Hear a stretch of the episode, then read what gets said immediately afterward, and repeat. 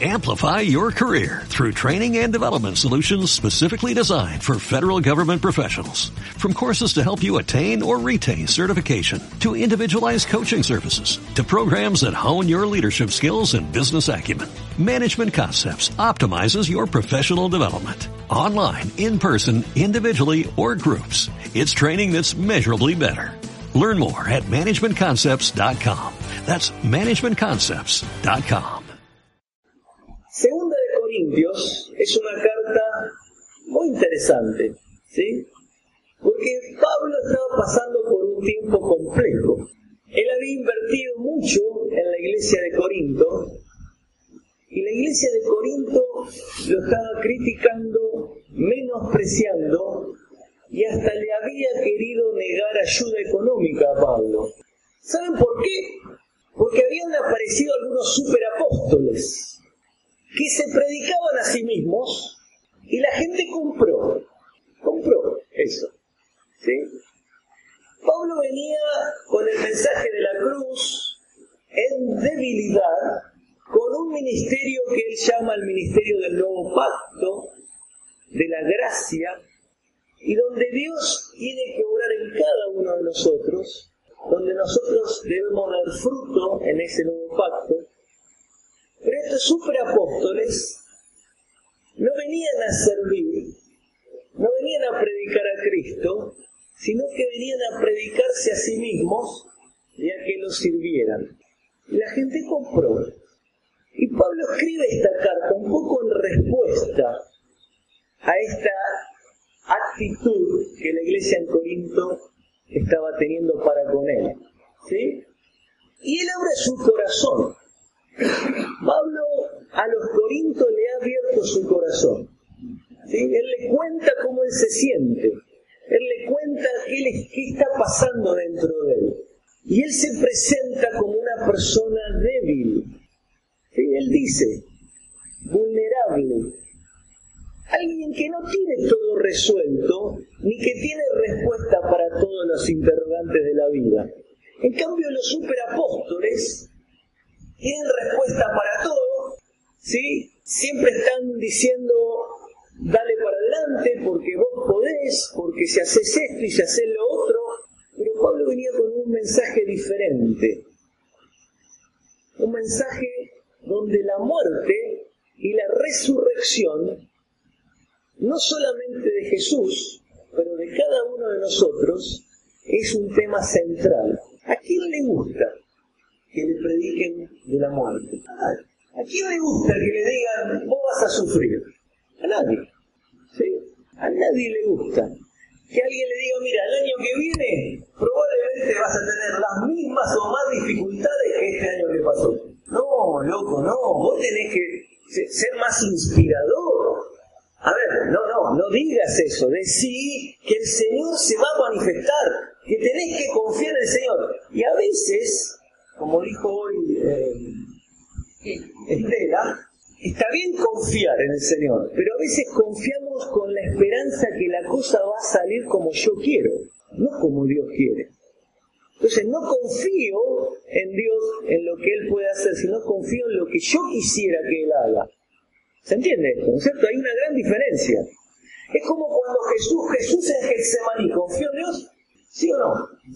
¿Le pidió a Dios que pasara a ver la copa? Sí.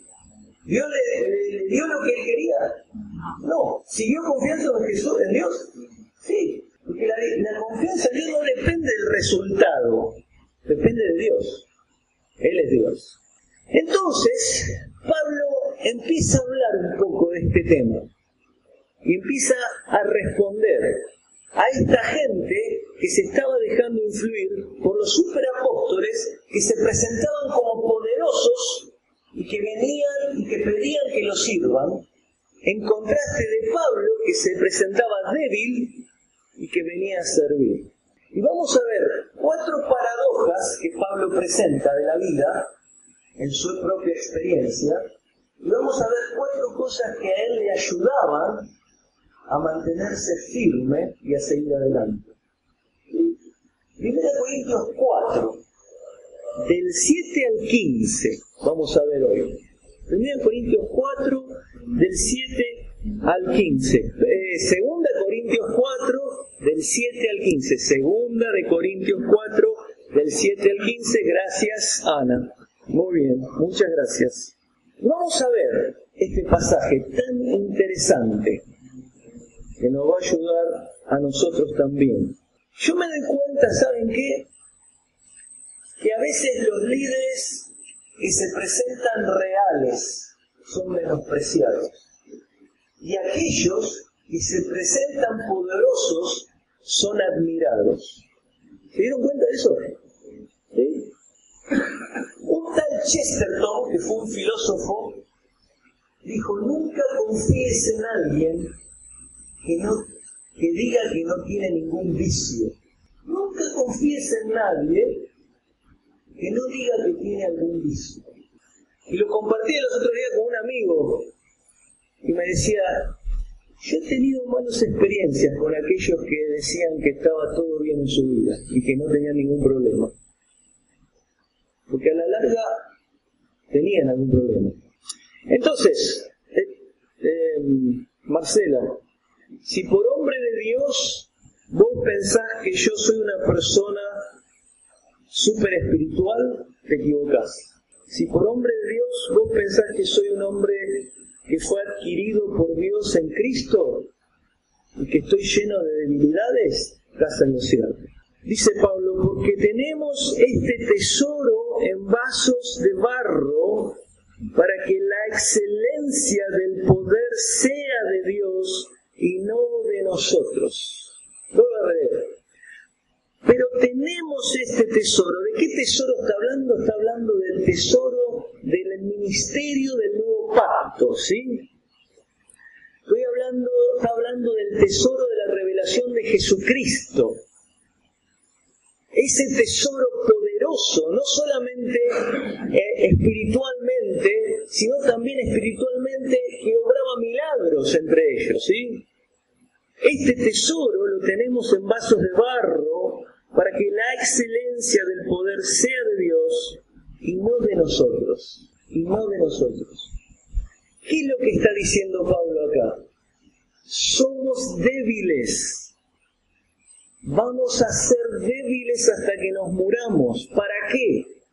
Para que dependamos de Dios y para que eso todos se den cuenta. No puede ser que este tipo tenga algo especial. Es Dios. Es Jesús en él. No, es, no él, él no tiene nada que ver acá. Es Dios, es Jesús. En él. Es, ahí está el tesoro. Este es un cacharro, dice Pablo. La palabra es cacharro. Es un cacharro, es una vasija de barro. La vasija de barro en la época que Pablo escribía era lo más barato y frágil que había por ahí. Si era de metal lo podías reparar, si era de vidrio lo podías fundir y volver a hacer, pero si era de, barro lo tiraban. Lo tiraban, no, era, no había no forma de repararlo. Y se rompía fácil, ¿eh? Se rompía muy fácil. Somos cacharros y el tesoro que Dios es en Cristo, la revelación, está contenido en estos cacharros que somos nosotros para que el poder de Cristo sobresalga. Para que la gente no diga, este es un superhombre, este es un super cristiano, un super apóstol. No. Si alguien te dice eso, primero que está equivocado. Y si vos dejás que lo diga, tenés un problema. Él habla de algo.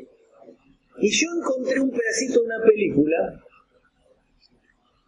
que tiene una idea que si bien la película no es una película cristiana, creo que si Pablo conociera a este personaje, vería las películas de este personaje. Vamos a ver. ¿Sí? A ver, David. ¿Sientes que te hago daño? Sí, en cierto modo. ¿Mm? Eso es lo único que no quería hacer. Sé que no querías hacerlo, pero esa es la realidad. ¿No te importa lo que piensen de ti? ¿No te molesta que las personas te tomen a broma y que a mí me incluirán en eso? ¿Crees que es correcto? ¡Di algo!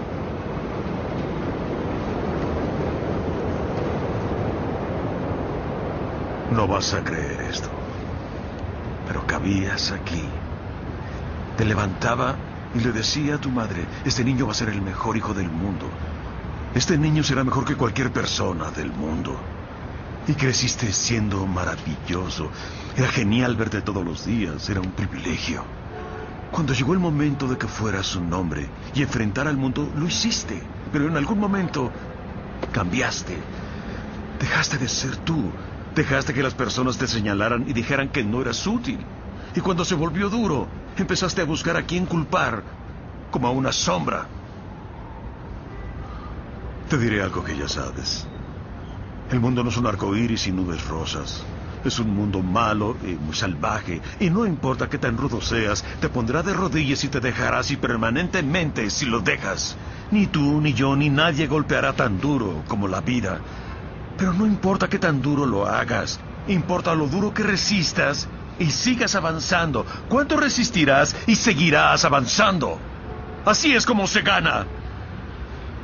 Y si sabes cuánto vales, sal a buscar lo que mereces, pero debes ir dispuesto a que te den golpes y no a culpar a otros y decir, no soy lo que quiero ser por él, por ella o por nadie.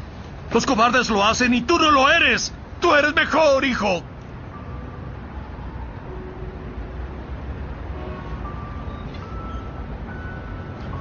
Siempre te amaré sin importar nada. Sin importar lo que pase. Eres mi hijo y mi familia. Eres lo mejor de mi vida. Pero hasta que empieces a tener fe en ti, no tendrás una vida. No olvides visitar a tu madre. Muy bien. Creo que Pablo le daría la mano a Rocky. Porque Pablo está hablando un poco de eso acá. Fíjense, Rocky dice, no importa cuánto te golpee la vida, lo importante es resistir y seguir avanzando. Resistir y seguir avanzando. Obviamente el mensaje de Rocky es un mensaje humanístico, pero podemos tomar de ahí, no importa cuánta tribulación venga a tu vida, lo importante es resistir en Jesús y seguir creciendo. Pablo sigue. Y acá están las cuatro paradojas que hablábamos. Vuelvo a leer el versículo 7. Pero tenemos este tesoro en vaso de barro, para que la excelencia del poder sea de Dios y no de nosotros. Esta es la última película de Rocky. Rocky tiene acá como más de 60 años y se le ocurre la idea de volver a pelear. Y él sabe que está viejo y pero no le importa, él no está pensando en ganar, sino él está pensando en dar batalla, ¿sí? en hacer todo lo posible durante esa pelea y va a pelear con el mejor. Él sabe que es débil y por eso es fuerte, porque se entrena más, porque se la cree menos. Y el hijo tiene esta discusión porque el hijo es el hijo de Rocky, no es él en un sentido. Y cuando lo hablan, hablan con él, quieren hablar de Rocky, no de él. Entonces por eso está enojado. Y le echa la culpa a Rocky de que su vida es, una, es miserable por esa razón. Y por eso él le dice todo lo que le dice. Fíjense, para que la excelencia del poder sea de Dios y no de nosotros, que estamos atribulados en todo, mas no angustiados. Esa palabra tribulación significa literalmente presionados por todos lados. ¿Sí? Presionados.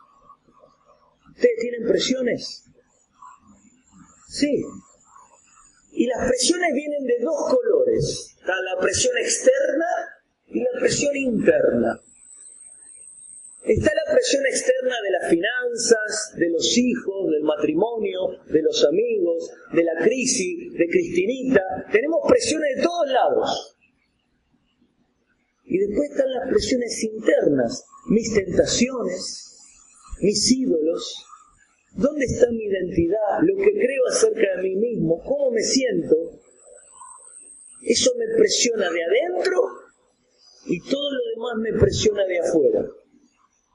Estoy bajo presión. Es una realidad del cristiano. El cristiano no está exento de las presiones de la vida. Somos cacharros que están quebrados, que tienen agujeros. Pero dice, más no angustiados. Esta es la paradoja. Estamos presionados de todos lados, de adentro, de afuera. Pero dice, pero no estamos angustiados. La palabra es angustiados es la imagen que dan, es de una persona en un rincón, sin salida. Pero cuando ustedes quieren matar una rata, alguna vez quisieron matar una rata y la dejan en un rincón, y la rata no tiene salida, y le dan con algo que tienen en medio del lomo. ¿sí? Y Pablo dice, estamos presionados, pero no estamos arrinconados no estamos sin salida. Tenemos presiones de adentro y de afuera, nos presiona, sentimos la presión, pero no estamos sin salida. Esa es la idea de Pablo. Esta es la experiencia de Pablo. Pablo dice, yo he estado presionado de todos lados. De afuera, de adentro, mi salud, mis amigos, traición,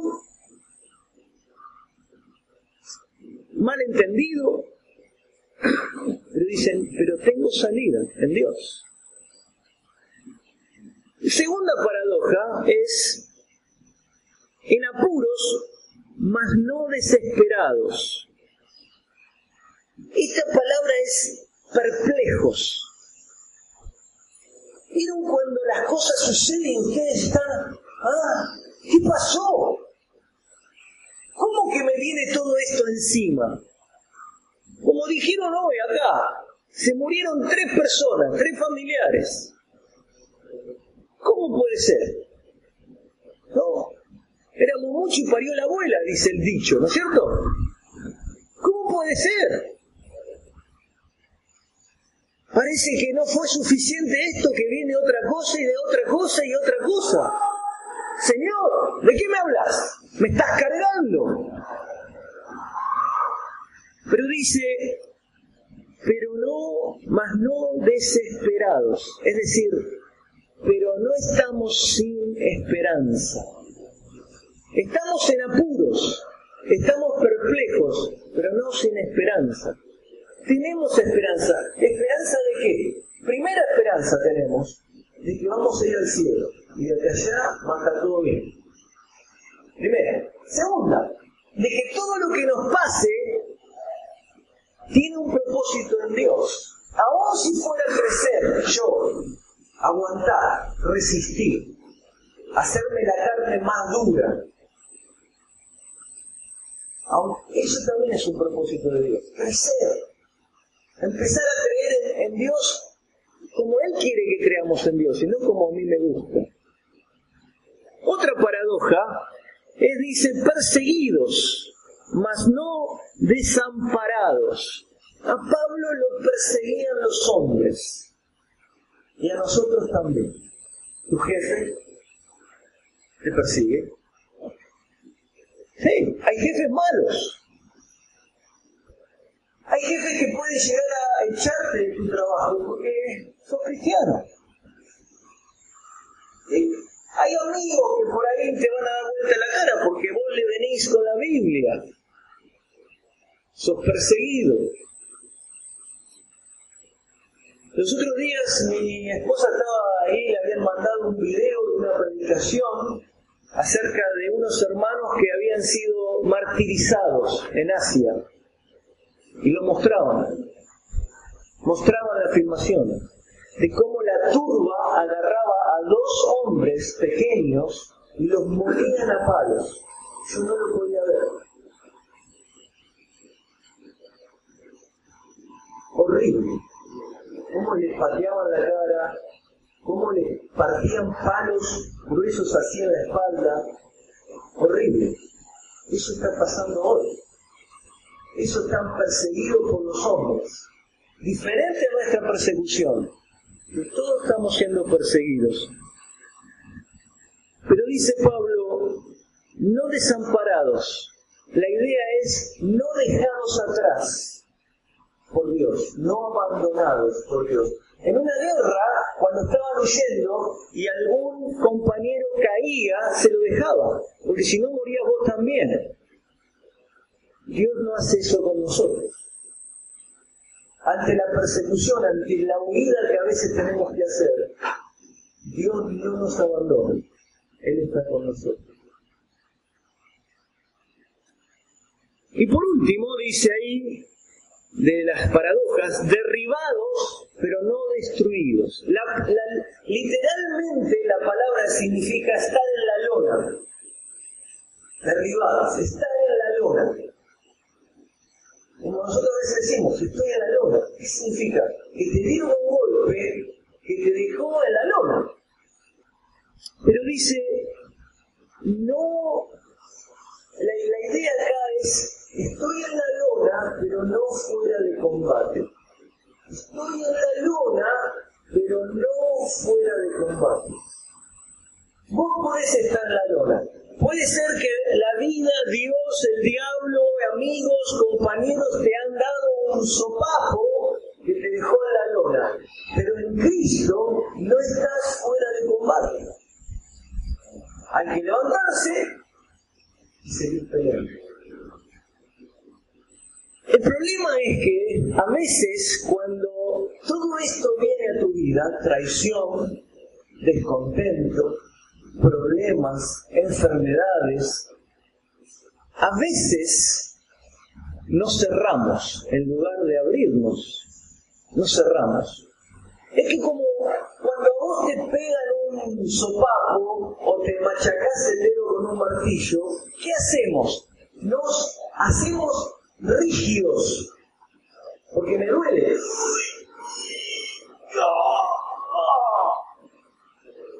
Este es un, es un cristiano bueno, porque no dijo nada cuando se golpeó el dedo, ¿no es cierto? Pero la idea es que cuando, por ejemplo, cuando a vos te chocan de atrás, ¿sí? Por más que vos tengas cinturón todo, cuando salís al otro día probablemente estés contracturado. ¿Por qué? Porque para evitar el sacudón, el cuerpo inconscientemente se rigidizó y te quedas todo, todo contracturado. Eso es lo que hace el estrés, te rigidiza, te contractura, ¿sí? Y a veces nos pasa como cristianos. Nos rigidizamos, nos cerramos, ¿sí? Porque no quiero que me duela más. No quiero que me duela más. En lugar de abrirme a Dios y a los demás y seguir confiando, me cierro y me endurezco. Y la rigidez y el cerramiento no es saludable. ¿Cómo enfrentó Pablo estas cosas? ¿Sí? Entonces el primer punto que acabo de dar es cacharros frágiles.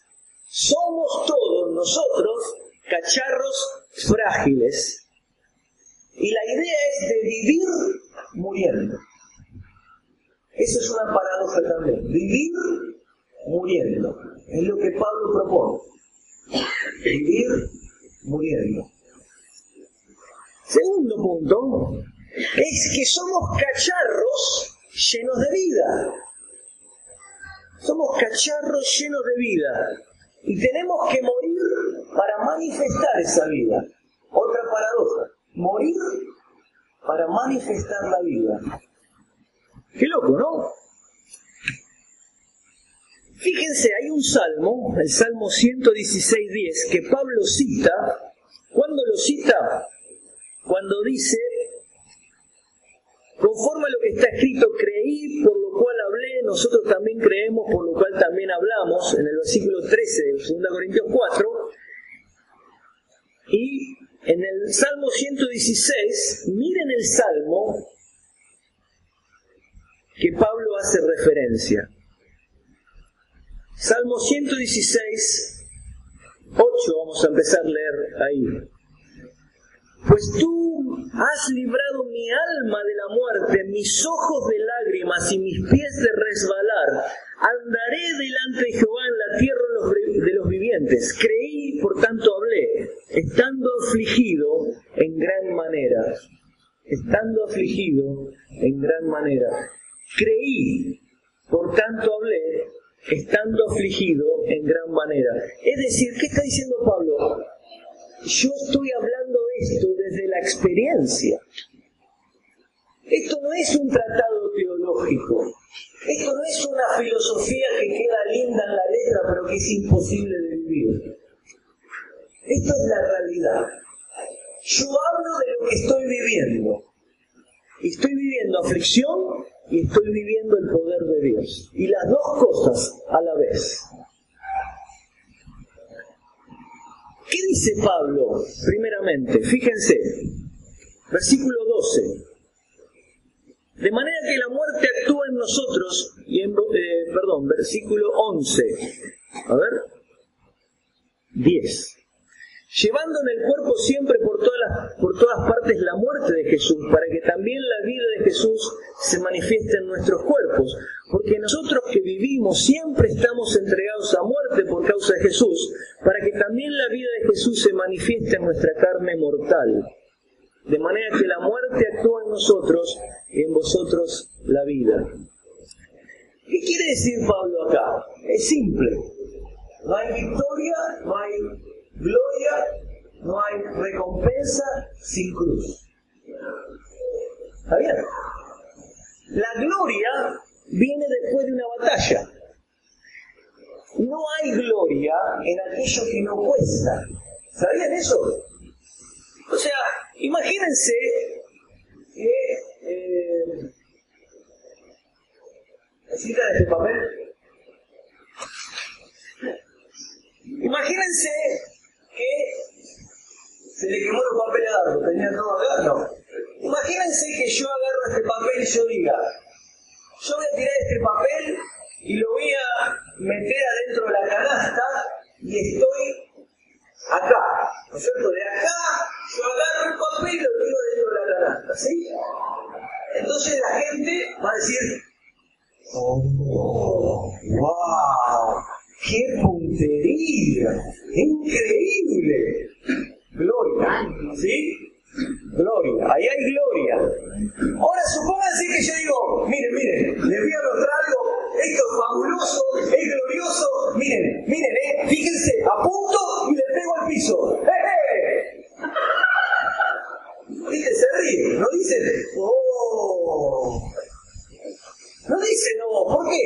Porque no hay gloria apuntarle al piso y pegarle. No hay gloria. Lo puede hacer cualquiera. Y de esto está hablando Pablo acá. No hay gloria sin cruz. No hay. No hay. No hay corona sin cruz. No hay gloria sin cruz hay un costo y como cristianos tenemos que pagar. Y gracias a Dios, en Argentina el costo no es tan caro como en Asia, como en Irak, como en Turquía. No es tan alto. Pero aún así nos cuesta. ¿Cuál es el costo? Y el costo hay muchos. El costo de levantarse temprano, el costo de ofrendar, el costo de cuidar a otros, el costo de llamar por teléfono para ver cómo alguien anda, el costo de visitar, el costo a veces de cambiar de trabajo porque no te ayuda a extender el reino de Dios. El costo de dejar pasar un día donde podés hacer más plata para compartir tu vida con tus hermanos. Es un costo, es difícil. Pero Cristo pagó más. ¿No?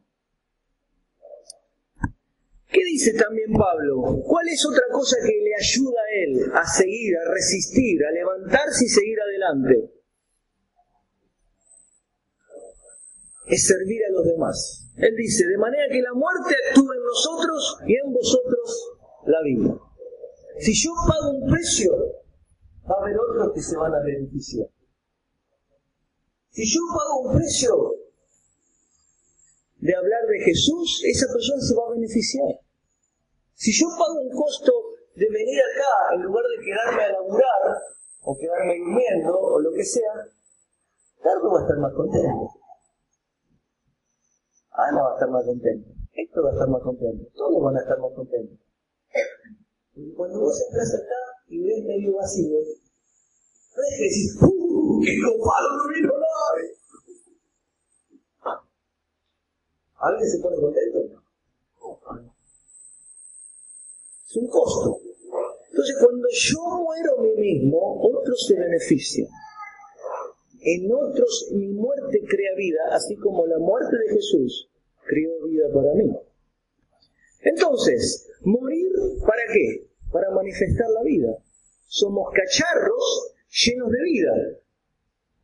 Pero hay que morir. Y tercero y último, de lo que a Pablo le ayudaba, son dos, dos y dos, ¿sí? Cacharros transformados. En este momento sos un cacharro, ¿sí? Un cacharro. Algunos son cacharros más lindos, otros más feos, pero somos todos cacharros, ¿no es cierto?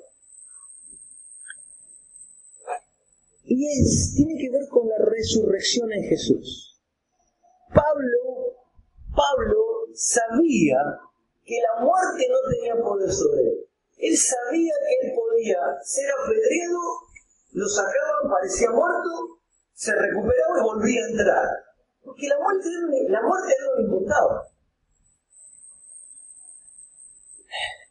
Si ustedes son lectores del diario Clarín, eh, por más que mienta, eh, yo les animo a que ustedes busquen un artículo de Humberto Eco, que es uno de los columnistas de Clarín. Humberto Eco es un novelista, filósofo italiano que escribió El nombre de la rosa, que fue una película que lo hizo famoso.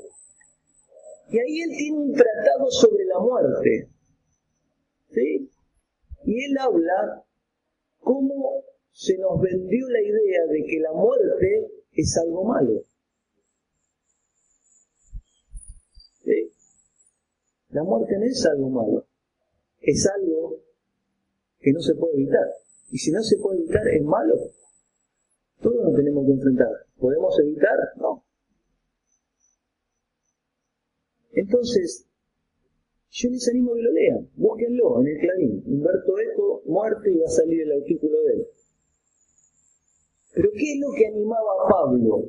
Es que la muerte no era final. ¿Se entiende esto? Para el cristiano, la muerte no es un final, es un nuevo comienzo, es un privilegio.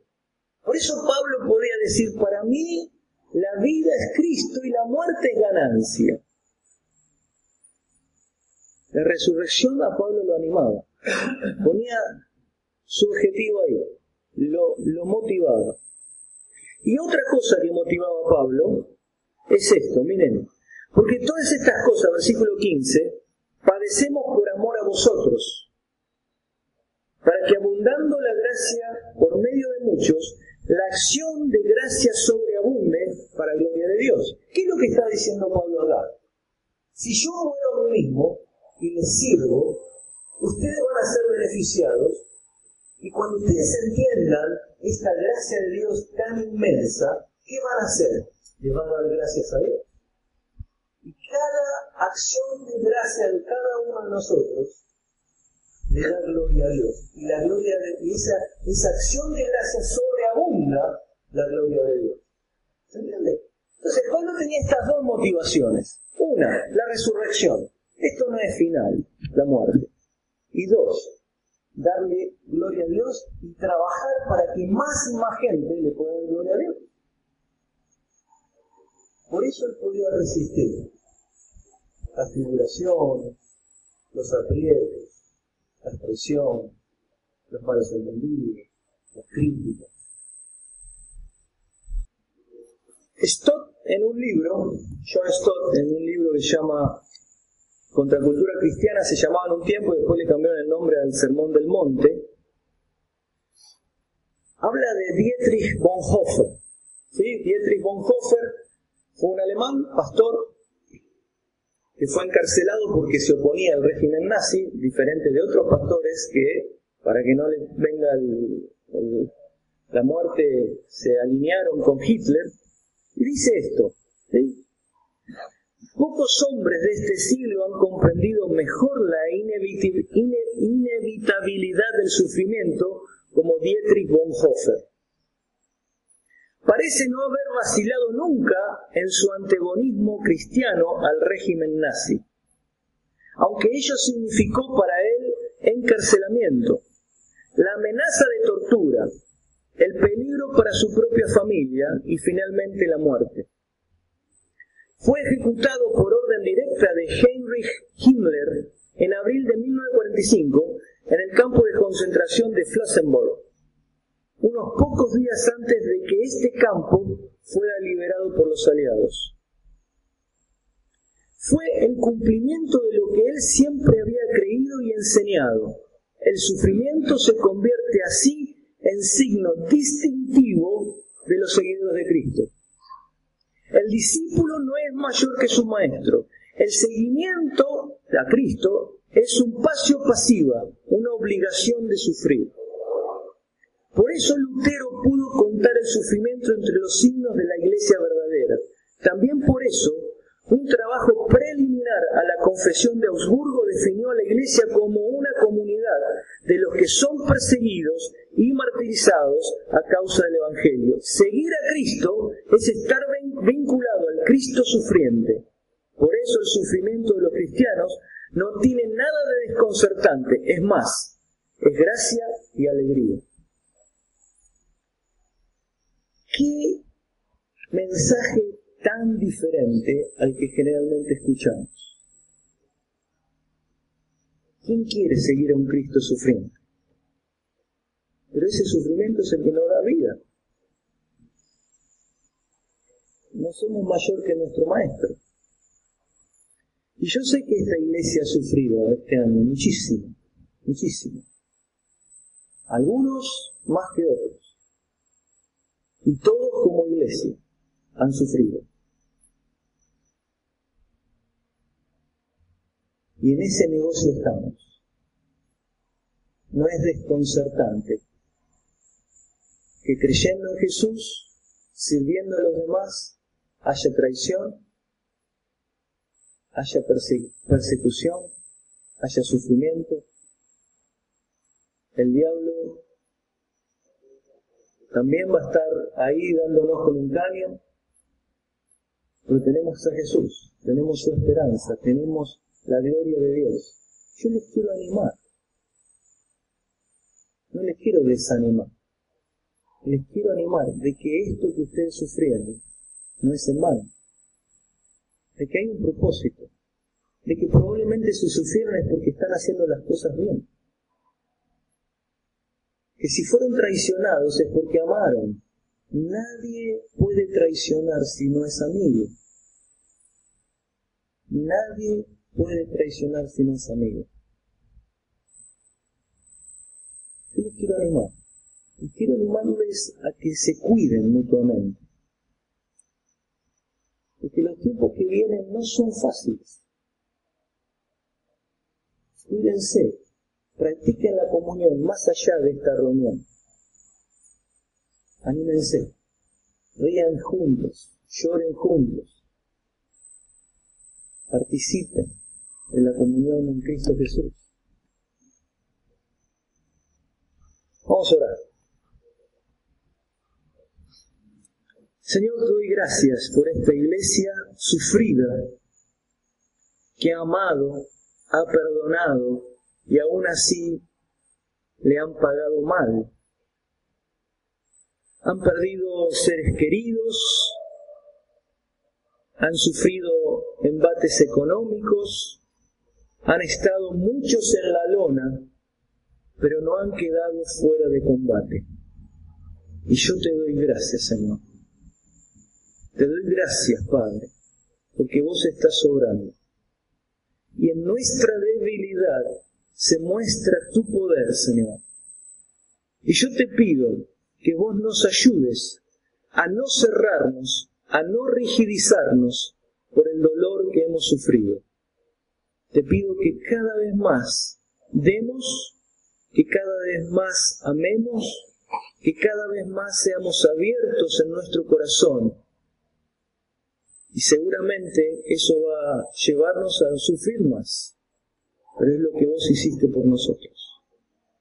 Señor, yo te doy gracias por esta iglesia en San Miguel y yo te pido, Padre, que vos la hagas crecer, no solamente en personas, pero espiritualmente, que sea una iglesia fuerte, madura, resistente, que no queda en la lona, que no queda fuera de combate, que no se siente en un rincón pensando que no hay salida, sino que sabe que en Cristo hay salida, sabe que en Dios no está fuera de combate y que son más que vencedores en Jesús. Gracias, Padre. Yo te pido que les bendigas en el nombre de Jesús. Y que tu Espíritu Santo, Señor, esté obrando en los corazones de cada uno de los que estamos acá. En el mío también en el mío también, Señor, porque yo te necesito. Vos sabés lo débil que soy. Te doy gracias en el nombre de Jesús. Amén. Amplify your career through training and development solutions specifically designed for federal government professionals. From courses to help you attain or retain certification, to individualized coaching services, to programs that hone your leadership skills and business acumen, Management Concepts optimizes your professional development. Online, in person, individually, or groups. It's training that's measurably better. Learn more at managementconcepts.com. That's managementconcepts.com.